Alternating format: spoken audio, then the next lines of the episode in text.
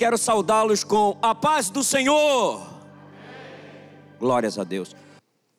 Fecha os teus olhos. Incline a tua cabeça. Amado Deus, Pai querido, justo e santo, ao Senhor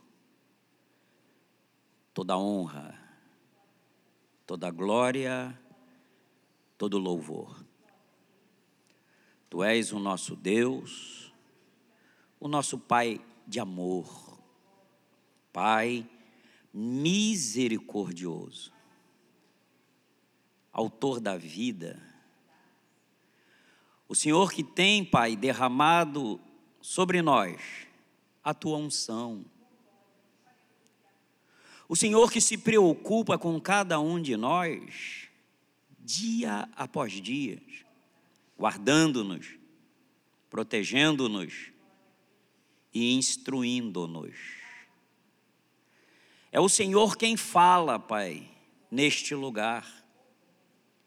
E a fala, deste, e a fala do Senhor neste lugar é para melhorar a nossa performance, o nosso comportamento. Exorta-nos para que tenhamos mais intimidade com o Senhor, porque o Senhor não quer perder nenhum de nós. O Senhor preparou uma vida eterna para que nós tenhamos o privilégio de estar com o Senhor para todo sempre. Daqui a pouco, Pai, estaremos assentados à mesa ceando. E é um momento, Pai, único, é um culto especial, onde nós temos a oportunidade de relembrar, rememorar, não deixar esquecer aquele dia que o Senhor entregou o seu filho para nos dar vida, para nos salvar.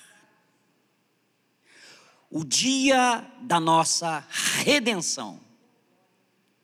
O dia em que toda a nossa dívida foi paga. Hoje é dia de nós rememorarmos. Portanto, Pai, continue falando, porque os teus servos ouvem. Muito obrigado, Senhor, pela oportunidade de estarmos aqui mais uma vez. E assim nós oramos agradecidos em nome do Senhor Jesus. Amém.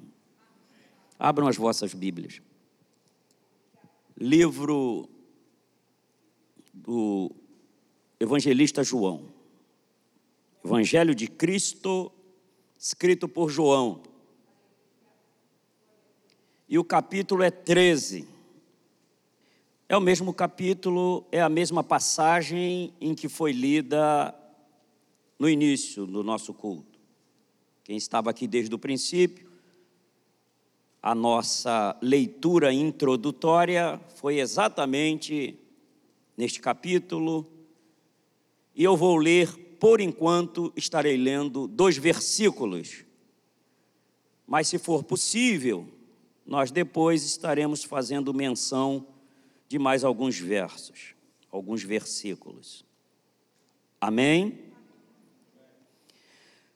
Evangelho de Cristo, escrito por João, capítulo 13 e o verso 4. Está escrito assim: Levantou-se da ceia. Vamos já começar a entender, primeiramente, quem é o sujeito desta ação. Sujeito é aquele que pratica a ação. Então vamos lá, levantou-se da ceia. Quem foi que levantou? Jesus. Então, só para nós nos situarmos, é um contexto em que Jesus havia já alertado seus discípulos para preparar um lugar para eles celebrarem a Páscoa. Esse contexto, o que vai acontecer aqui é a celebração da última Páscoa e a celebração ou a inauguração da primeira ceia. Amém? Gente vai nesse contexto para que a gente possa ir nos situando. Então, num cenáculo, num lugar previamente escolhido e preparado para a Páscoa e a ceia, Jesus Cristo está reunido com os seus discípulos.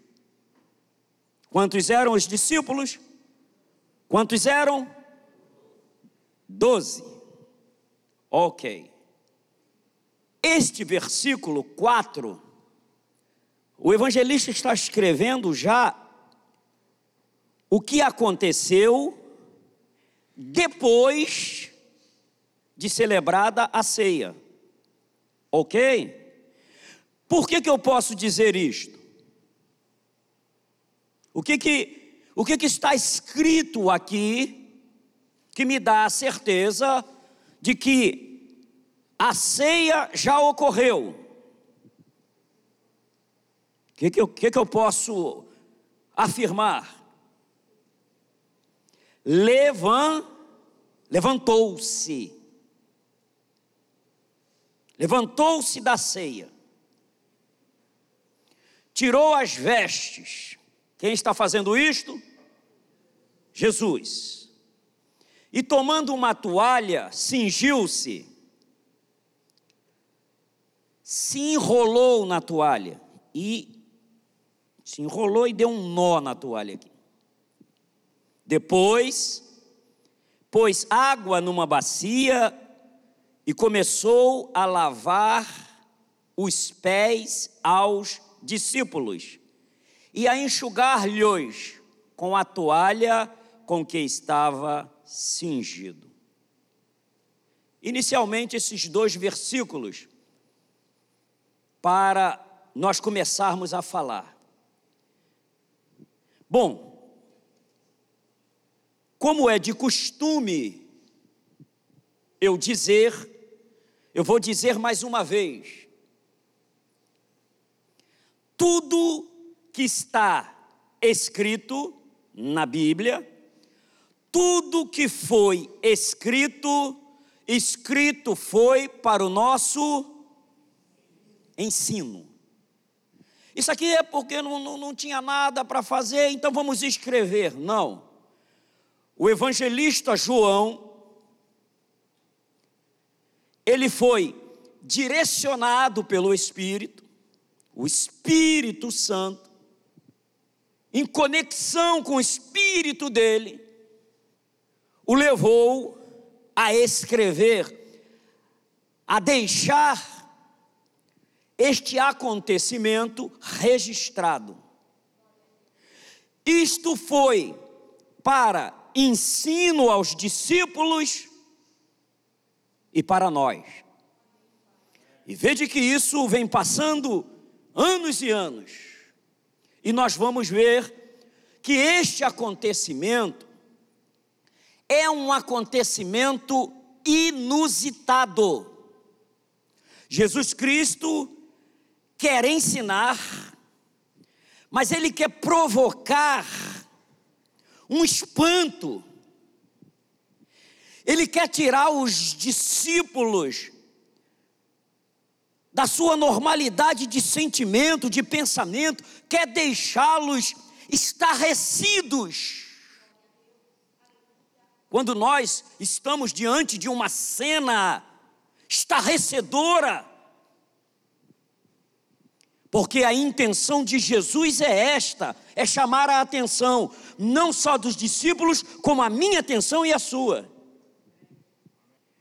Depois de nós ouvirmos algumas coisas acerca desta passagem, nós obrigatoriamente não poderemos mais ser os mesmos. E este é o propósito da palavra revelada na Bíblia. nós nem precisamos ou nem mesmo teremos a capacidade de entender tudo, mas o pouquinho que nós entendermos, o pouquinho que chegar ao nosso conhecimento, ele deve ser praticado. Amém? Todo aquele, pois, que escutar estas minhas palavras e as pratica, assemelhá-lo-ei ao homem prudente, que edificou a sua casa sobre a rocha. Desceu as chuvas, correram rios, assopraram ventos, combateram aquela casa e ela não caiu. Aqui está a fórmula, aqui está o projeto de Deus, aqui está a instrução de Deus. Quer construir uma casa que, mesmo as intempéries do dia a dia, não conseguirão derrubá-la. Esta casa é você, sou eu. As lutas diárias, as batalhas vividas nos tempos presentes, os obstáculos que se colocarem diante de nós, ainda assim não vai nos derrubar. Há um projeto de Deus para mim e para você, que mesmo que o dia mal chegue na minha e na sua vida, você não vai desistir. Porque o projeto de Deus é para vencer, vencer, vencer, vencer, vencer. A igreja do Senhor foi separada para vencer.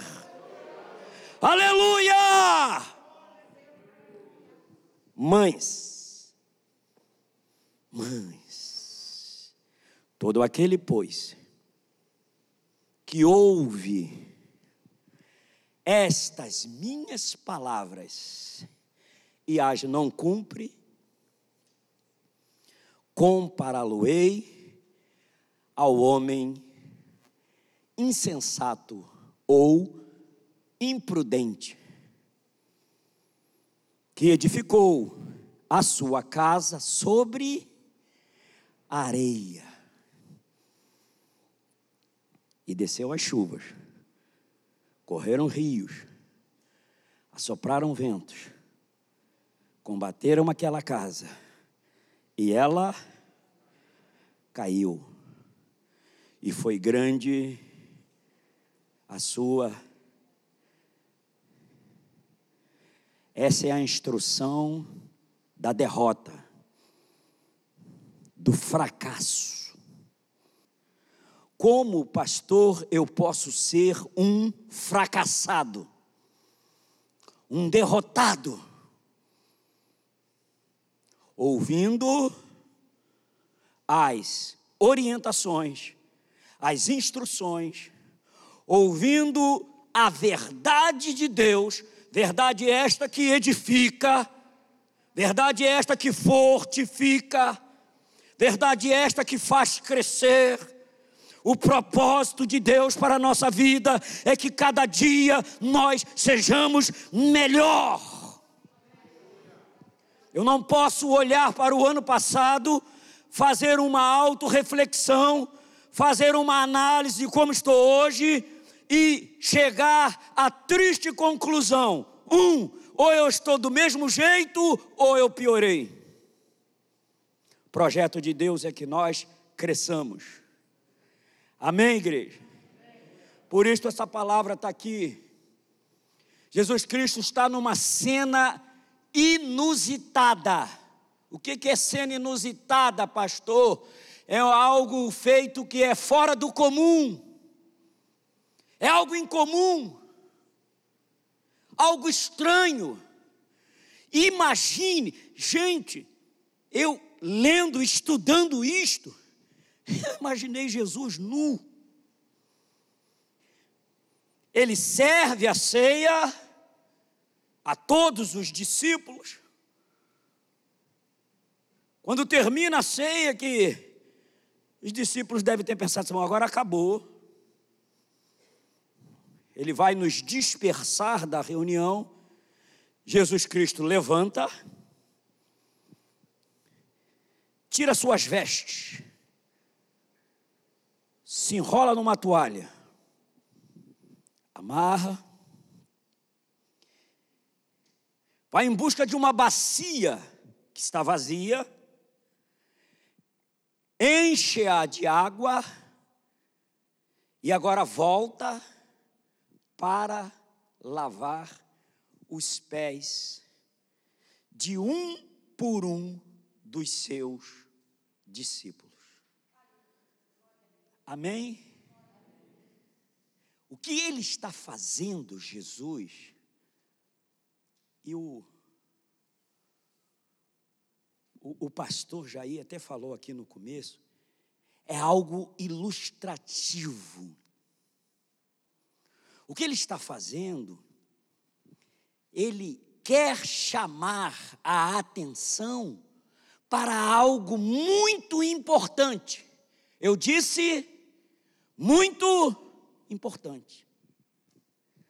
Sabedor ele que a nossa mente humana é muito volátil, as coisas passam e vão. Ele falou assim: eu tenho que fazer algo que vai ficar gravado. Enquanto eles viverem, eles vão se lembrar desse dia. E isso serve para nós. Enquanto nós vivermos, há aqui uma instrução poderosíssima. Instrução poderosa. Que enquanto nós vivermos, não devemos esquecer. Amém? Então, quando ele faz isto, é claro que é algo chocante. Levantou-se da ceia, tirou as vestes e, tomando uma toalha, cingiu-se. Depois, pôs água numa bacia e começou a lavar aos pés dos seus discípulos. Parece, e todos nós já deveremos ter lido isso aí pelo menos 20, 30 vezes. Mas nós precisamos ter um, um breve, um rápido conhecimento do contexto histórico, social deste momento que Jesus Cristo está fazendo isto. Precisamos ter conhecimento do costume daquela época, para que nós possamos entender o que, que ele. Por quê? Por que, que ele fez isso? Há um motivo. Primeiro, na época, e aí é o contexto histórico e social, na época de Jesus, neste momento, as ruas não eram calçadas, porque a gente começa a querer entender as coisas olhando para a dinâmica do nosso dia. Hoje é tudo asfaltado. Hoje, quem é que fica andando a pé de um lado para o outro? Principalmente nos Estados Unidos. No Rio de Janeiro ainda se anda muito a pé. Aqui, meu Deus, a pessoa vai na geladeira e entra no carro. As ruas são todas calçadas. Neste contexto que nós estamos lendo aqui, não tem meio de transporte. Tinha lá um burricozinho. As pessoas pobres, escravas, pessoas de baixa renda da sociedade andavam descalças. Só andava calçado nesta época aqui os senhores, os ricaços, só quem tinha alto poder aquisitivo, alguém expressivo dentro da sociedade. E talvez por isso nós vamos nos lembrar de que quando o filho pródigo retorna à casa, que o pai o recebe, o pai chama os seus empregados e dá três ordens. Alguém lembra? Traz o que? Vestes novas. Imagina, o garoto passou não sei quantos anos, não sei quanto tempo fora de casa. A roupa dele deveria ser um frangalho.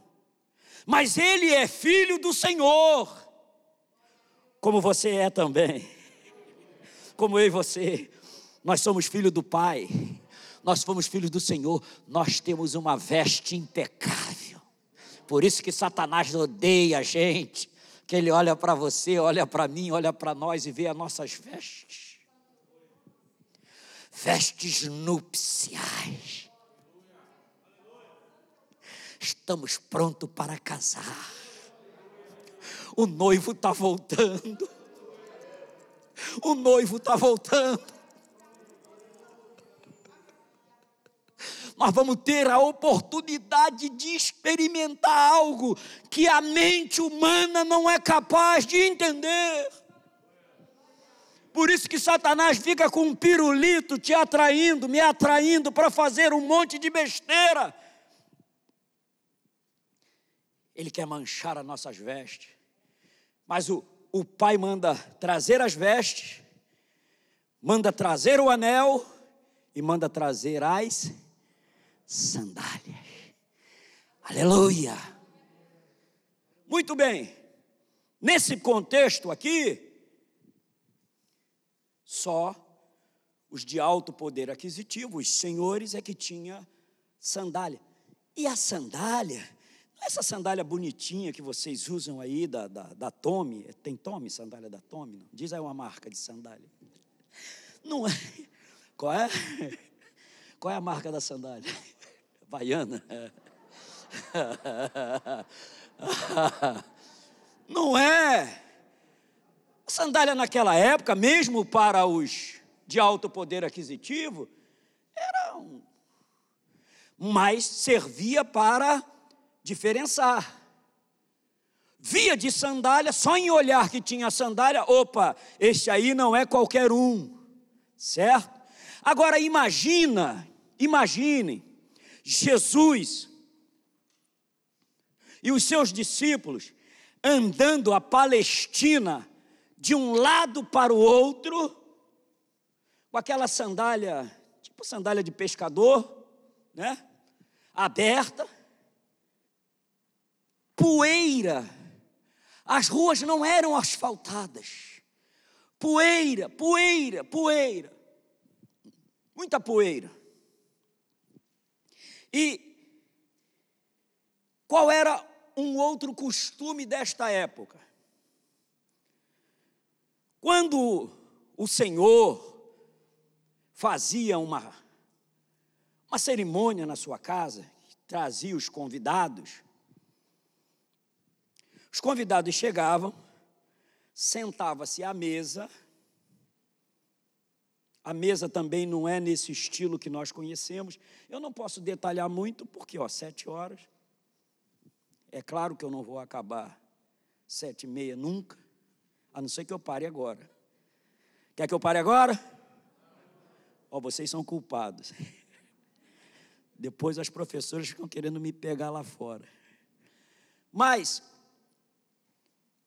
o Senhor fez o convite, os convidados chegaram, e os convidados vão chegando, vão tomando os assentos, e tem na casa os escravos, os servos, que enquanto esperam o servir do almoço ou do jantar, o que é que esses servos vão fazendo? Lavando os pés. Eles vêm, cada um servo vem com a bacia, com água, com a toalhinha, chega ali, lava os pés do convidado, seca com a toalha. Esta água era uma água fresca, porque ela servia até como, como um elixir, como um bálsamo. Imagina, a pessoa andava milhas e milhas, o pé todo empoeirado, todo sujo, dolorido. E aí ele chega, quando ele chega que se assenta, chega uma bacia com uma água fresca. Aquilo ali tinha atuava como um efeito terapêutico. Certo? Amém? Muito bem. Quem fazia esse trabalho era os servos, os escravos. Se fosse numa casa de uma pessoa menos aquinhoada, que não tinha esse poder aquisitivo todo, quem faria esse trabalho seria o próprio da casa, sempre o filho menor. O filho menor já sabia, ó, oh, você vai fazer este trabalho. E por que esse trabalho ou era para os servos, para os empregados, para os escravos, ou era para o menor da casa? Porque esse trabalho era um, era um trabalho desonroso, era uma tarefa desonrada, desonrosa. Lavar pé era coisa de era para coisa de gente pequena. Agora comigo, nesta semana em que Jesus vai ministrar esta ceia, celebrar esta ceia, essa Páscoa, esta ceia, é a última semana dele de vida na terra. Nesta semana, Jesus caminha da Galileia até Jerusalém. Faz esse trajeto que não era pequeno. E na, no dia, perdão, na semana, nessa semana, ele chega a Jerusalém. Agora o que, que ele faz? Ele pernoita, passa a noite no monte da Galileia e de dia vem para Jerusalém. Ele fica nesse trajeto. De modo que quando eles vão celebrar a ceia, os pés deles estão uma crosta. Imagina quanta sujeira tem neste pé. Poeira, poeira, poeira, poeira, poeira, poeira. Monte das Oliveiras não tinha água. Lá na, na, na, no templo em Jerusalém também não tinha. Ou pelo menos não lavavam os pés lá no. Os pés de Jesus e dos seus discípulos estão até meio que com lodo suor misturado com essa sujeirada toda. Aí eles entram para ceiar. Jesus Cristo é, é águia. Ele entra para ceiar e ele fica assim: bom, vamos ver, vamos ver quem é que vai se despertar para fazer o menor trabalho o trabalho desonroso. Vamos ver. E ninguém se toca. Não acontece nada. Aí ele tá bom. Ele serve a ele participa da Páscoa, ele come a Páscoa, saboreia a Páscoa com seus discípulos, e ali ele encerra a Páscoa e agora ele vai ministrar a ceia. E ao terminar a ceia, até agora ninguém se mexeu, ninguém fez nada. Aí é onde ele vem com esta ação. Ah, é? Então vou começar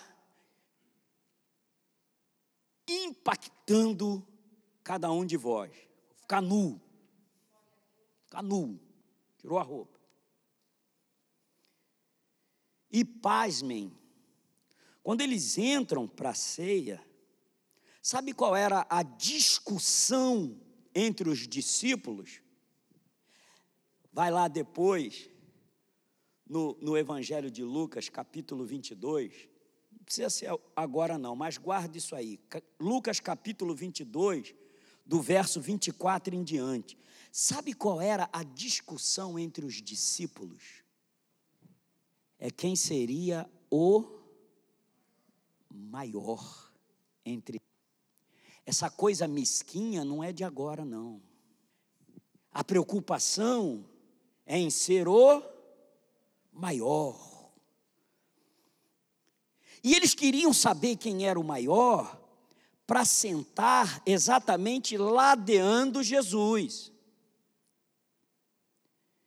Porque a cultura daquela época, aqueles que sentavam ao lado do Senhor, ele estava mandando uma mensagem a todos traduzindo para todos que eles eram íntimos do Senhor e que eram também grandes.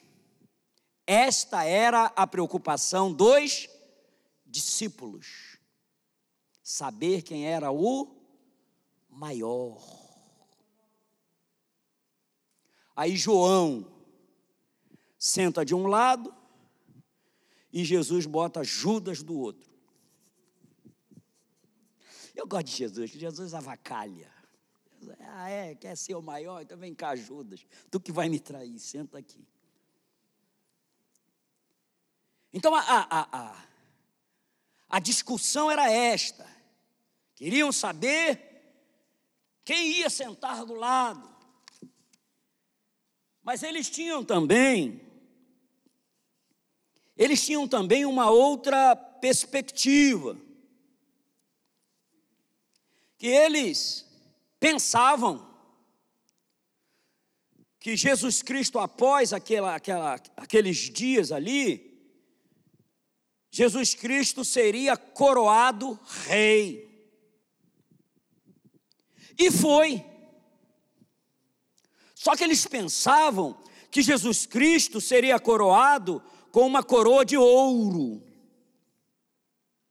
E aí, se ele fosse coroado com uma coroa de ouro, se eu sou um dos grandes, certamente eu seria convidado para ser um dos seus ministros. Já estou olhando e querendo preservar uma boquinha, uma posição importante. E Jesus foi coroado, mas ele não foi coroado com coroa de ouro, ele foi coroado com uma coroa de espinhos porque ele dizia para todos eles: Eu sou rei, sim, mas o meu reino não é desta terra. O meu reino não é daqui, o meu reino é eterno. Então, tá esse, tá esse burburinho. Amém? Aí, meus queridos, Jesus Cristo então começa a lavar os pés dos seus discípulos. E não sei se propositalmente, Pedro ficou do outro lado da mesa, na outra ponta. E Jesus começa a lavar os pés de um por um, lavar e secar, lavar e secar. Jesus Cristo está fazendo o trabalho de quem? dos servos. Trabalho do servo, do menor da casa. Jesus Cristo está executando uma tarefa que aos olhos humanos era inexpressiva, era desonrosa, não trazia para ele nenhuma glória. Isso tudo serve de ensino para nós. O que Jesus Cristo queria, na verdade, fazer era servir. Servir. servir. Ele queria ensinar. Olha, nós fomos chamados e separados para servir. Servir. E nós precisamos ter muito cuidado, porque a alma humana, ela é apossada facilmente pelo orgulho, pela altivez. Eu vou usar um exemplo, não tem nada a ver com a gente, pelo amor de Deus. Eu não gosto nem de falar, porque está ah, tá mandando letra. Eu não estou mandando letra nenhuma. Que quando eu quero falar, eu falo. Se eu, pastor da igreja, não puder falar, eu vou embora. Vou chupar sorvete na praia. Não posso falar. Só porque eu falei aqui, não sei se foi domingo passado, acho que foi domingo passado ou quarta-feira, já tem dez casais que ligaram para mim e disseram, pastor, estou disponível, pastor. Só porque eu não podia falar. Se não falar, o trambolho continua. Possivelmente quem não pode falar é você, porque se você falar, dá tchutchu. Agora, o pastor pode, sim ou não? Eu posso falar ou não? Se não puder. Posso falar. E eu não falo para o mal. Todo serviço que você fizer para o reino vai ser retribuído. Sede, pois, firmes e constante, sempre abundantes na obra do Senhor, porque o vosso trabalho não é vão. E servir, eu já disse, esse verbo só permite uma coisa: servir. Eu só posso servir se for ao outro. Amém? Você, você serviu? Servi. Serviu a quem? Não, eu servi a mim mesmo. Você não serviu, você se locupletou. É diferente. Tem galardão quando eu me auto-sirvo? Não tem. Amém. Tá ruim de dar amém. Mas hoje é ceia, a gente precisa. Então nós temos que ter cuidado com esse orgulho de querer fazer as coisas ou de fazer algum serviço só quando aparece. Fazer serviço em cima do púlpito é fácil. É fácil. Tem aplauso, tem like, tem elogio. Eu quero ver fazer lá nas calçadas de Washington, caindo neve. E está cheio de gente lá na neve lá. Aí é complicado. Agora, a gente corre um risco desse serviço que nós fazemos, cheio de orgulho, cheio de altivez, está na Bíblia. Toda obra que nós fizermos para o reino, ela vai passar pelo fogo. E essas obras, elas são classificadas, elas têm classificação, está na Bíblia. Elas podem ser obras de Deu o quê? Palha, mais o quê? Feno, capim, qualquer coisa desse nível. Às vezes eu estou tocando aqui, a guitarra grita, canta, chora, mas sabe para quê? Para parecer que eu toco muito. E pode tocar muito para o reino? Pode. Só não pode ter soberba e altivez. Só não pode vir na igreja no dia que vai tocar, porque aí é artista, é pop star, tomou o lugar de Cristo. E tem uns pop star que ele só vem no dia de tocar, toca, acaba de tocar, vai embora. Eles pensam que eu não. Eles pensam que eu nasci ontem, eu nasci na favela. Muitos anos de praia, muitos anos de praia. Quando eu subo aqui, eu bato o olho. Cadê o popstar? Já foi. Me dá beijo na boca. Eu vejo tudo.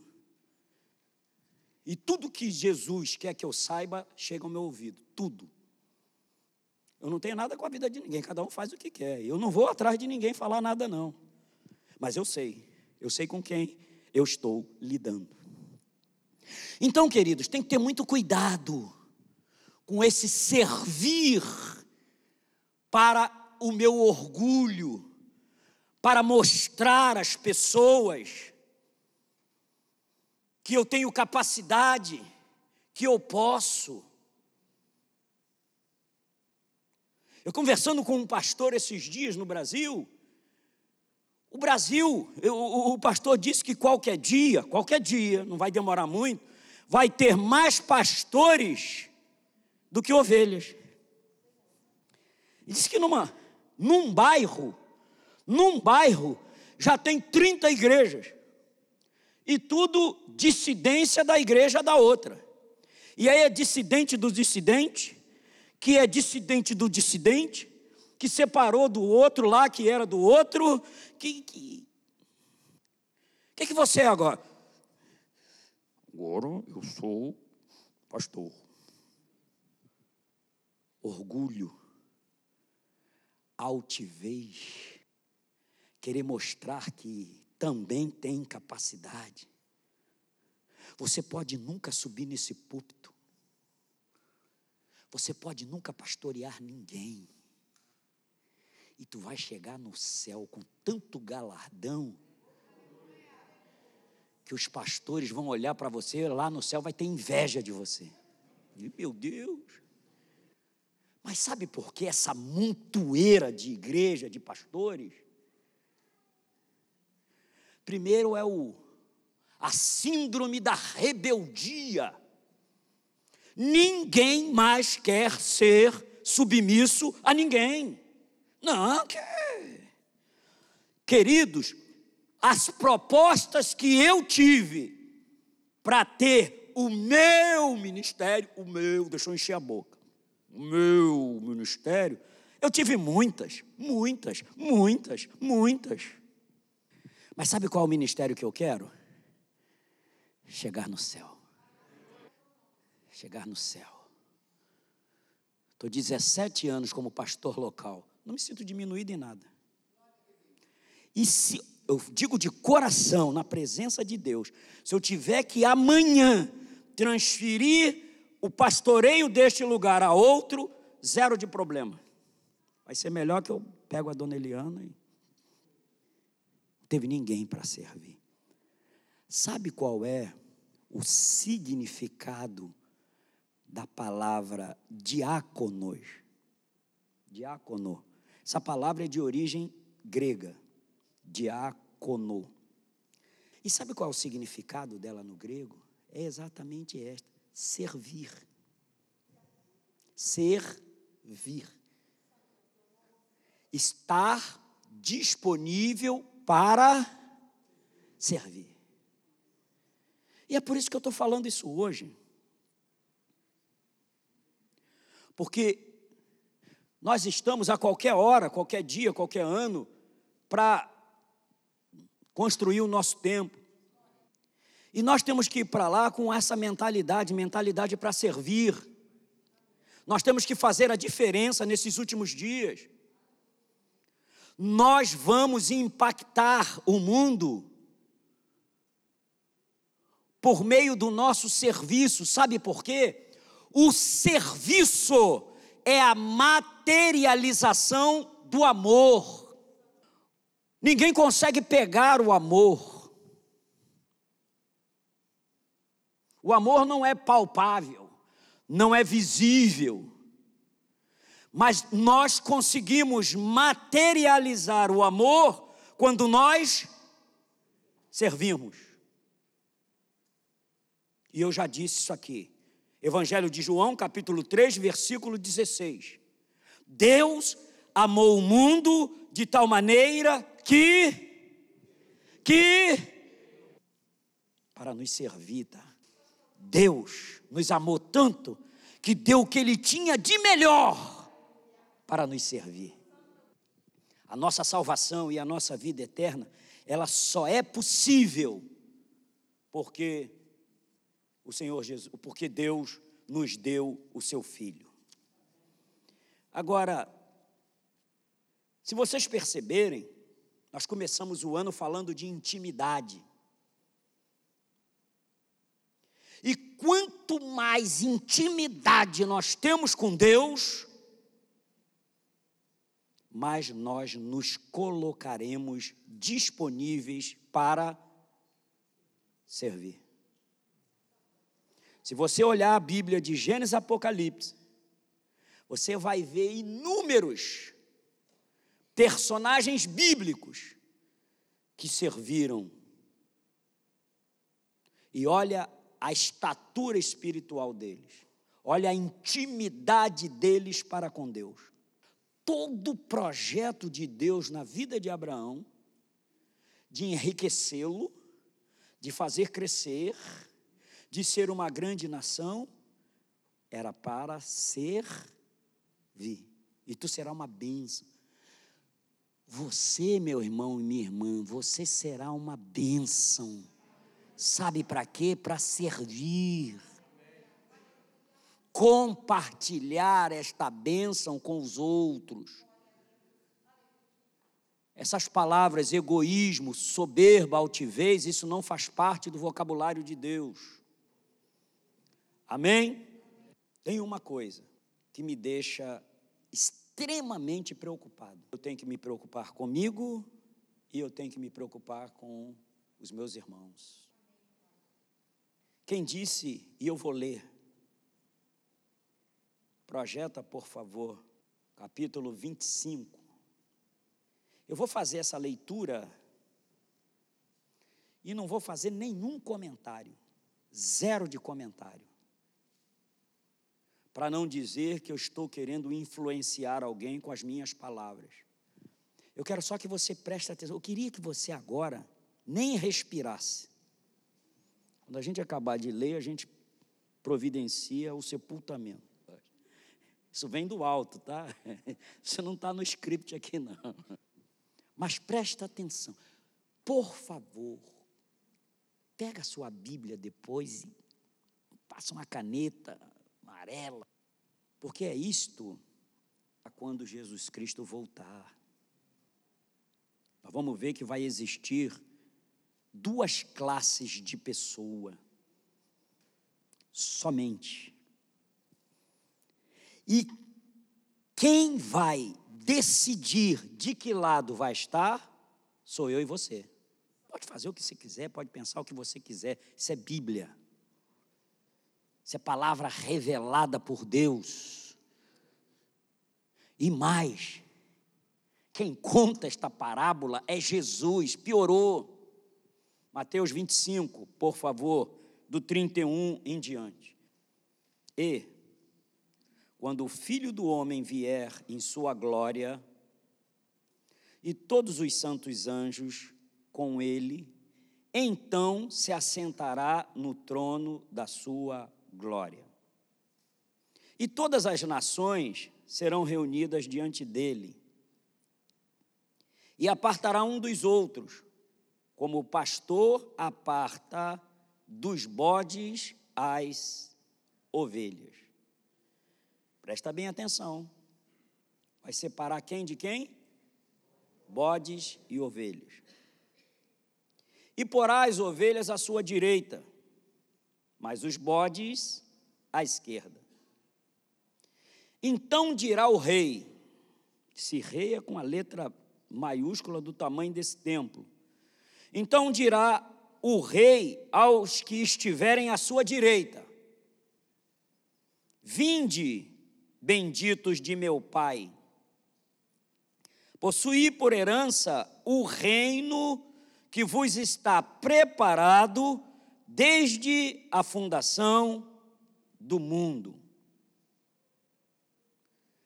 Esse reino que está preparado desde a fundação do mundo é para quem está à direita ou à esquerda do, do rei? À direita. E quem é que está à direita? Ovelha. Precisamos entender isso. Aí continua Jesus. Porque tive fome e deste-me de comer. Tive sede e deste-me de beber. Era estrangeiro e hospedastes-me. Estava nu e vestistes-me. Adoeci e visitastes-me. Estive na prisão e fostes me ver. Então, os justos lhes responderão: Quem são esses justos? As ovelhas. Os justos lhes responderão, dizendo: Senhor, quando te vimos com fome e te demos de comer? Ou com sede e te demos de beber? E quando te vimos estrangeiro e te hospedamos? Ou nu e te vestimos? E quando te vimos enfermo ou na prisão e fomos ver-te? E respondendo o rei, lhes dirá: Em verdade vos digo que, quando o fizestes a um destes meus pequeninos irmãos, a mim o fizeste. Quando você vai no hospital orar por um doente, você está tá, tá fazendo isso para Jesus. Aquele doente lá representa Jesus. Então dirá também aos que estiverem à sua esquerda: quem é que está à esquerda? Apartai-vos de mim, maldito, malditos, para o fogo eterno, preparado para o diabo e seus anjos. Porque tive fome e não me destes de comer, tive sede e não me destes de beber, sendo estrangeiro, não me recolhestes, estando nu, não me, não me vestistes, estando enfermo e na prisão, não me visitaste. Então, eles também responderão dizendo: Senhor, quando te vimos com fome, ou com sede, ou estrangeiro, ou nu, ou enfermo, ou na prisão, e não te servimos?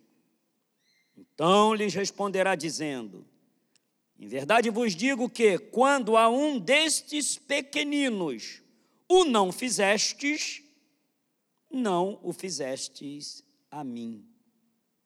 Irão estes, estes quem? Os bodes, para o tormento eterno, mas os justos para a vida eterna. Aí a gente pode entender porque que Satanás trabalha nos nossos corações para que a gente não sirva. A gente encontra tempo para tudo, menos para servir. Amém?